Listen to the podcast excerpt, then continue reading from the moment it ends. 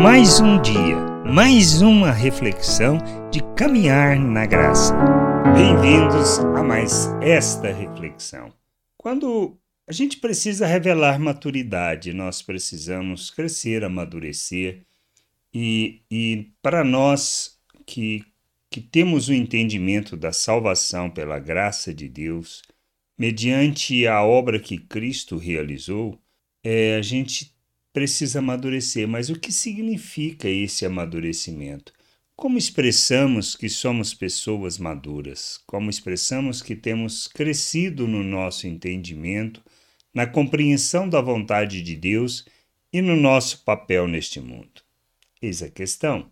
Por isso a gente precisa conhecer as Escrituras. É o fundamento para que a gente possa caminhar para a maturidade.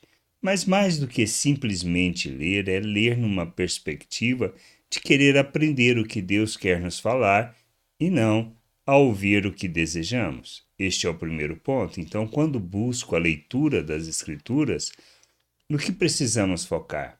Precisamos focar em tentar, em buscar, em desejar ardentemente o conhecimento de Deus. E aí encontramos situações onde pessoas revelam maturidade. Por exemplo, uma história da, de Neemias é um caso que expressa essa maturidade.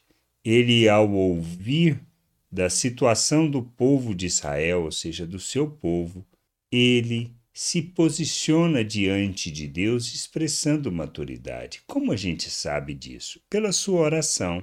Por isso, a oração dele revela maturidade.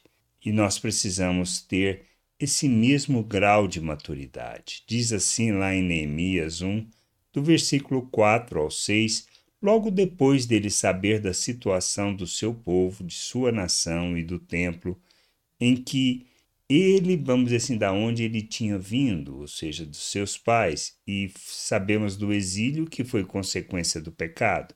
Então ele diz assim: Quando ouvi estas palavras, eu me sentei, chorei e lamentei por alguns dias. Fiquei jejuando e orando diante de Deus, diante do Deus dos céus, e eu disse: Ah, Senhor, Deus dos céus, Deus grande e temível, que guardas a aliança e a misericórdia para com aqueles que te amam e guardam os teus mandamentos. Estejam atentos os teus ouvidos e os teus olhos abertos, para que atendas à oração de teu servo que hoje faço diante de ti dia e noite, pelos filhos de Israel, teus servos. Faço confissão dos pecados dos filhos de Israel, os quais temos cometido contra ti. Eu e a casa de meu pai pecamos. Então, qual é o posicionamento dele?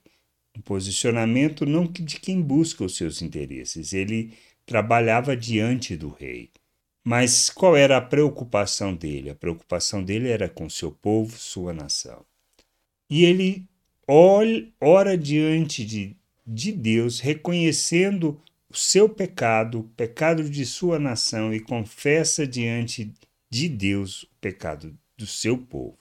Nós revelamos maturidade quando nós agimos como ele, quando nós entendemos o nosso papel diante de nosso Deus a gente precisa ter esse entendimento muito claro, que a maneira como nós nos posicionamos, como nós oramos, quanto nós estamos preocupados conosco, conosco e com os nossos desejos, com a satisfação dos nossos interesses, ou quanto estamos preocupados com a realidade do reino, a realidade das pessoas e o quanto elas precisam conhecer a Deus e o quanto nós nos colocamos como oferta em favor dessa vontade.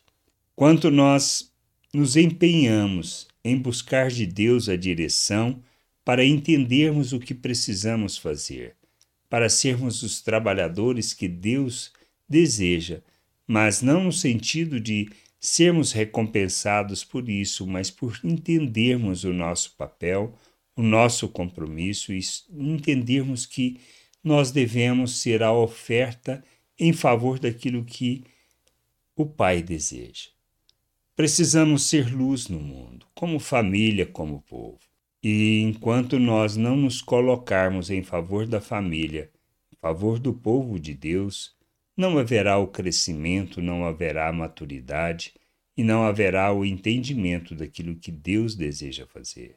A gente precisa amadurecer. Precisamos expressar o reino, expressar a vontade do Pai, sermos instrumento de justiça e expressão dessa graça no mundo.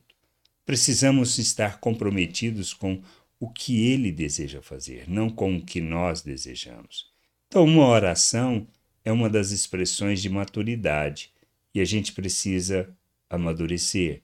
Amadurecer no sentido de sermos plenos de Cristo e de oferecermos as nossas vidas à vontade do Pai como Ele deseja, como Ele quer que nós expressemos essa maturidade para revelarmos o seu amor neste mundo que a gente possa entender isso, amadurecer e sermos a luz que nós podemos ser por causa do que ele fez, por causa da sua obra e da sua vontade.